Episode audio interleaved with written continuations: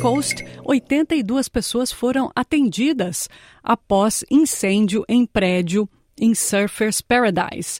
Um homem foi filmado escalando o prédio depois que o incêndio ocorreu dentro do complexo de arranha-céus na noite deste sábado. A polícia respondeu ao incidente considerado suspeito no décimo andar por volta da meia-noite e 45 minutos, num resort chamado Equinox Sun. Cerca de 82 pessoas foram atendidas no local pelos paramédicos, algumas por inalação de fumaça. Quatro delas foram levadas ao hospital, incluindo um homem de 40 anos com ferimentos não fatais. Todos os pacientes estão em condição estável. A cena do crime foi cercada e as investigações prosseguem.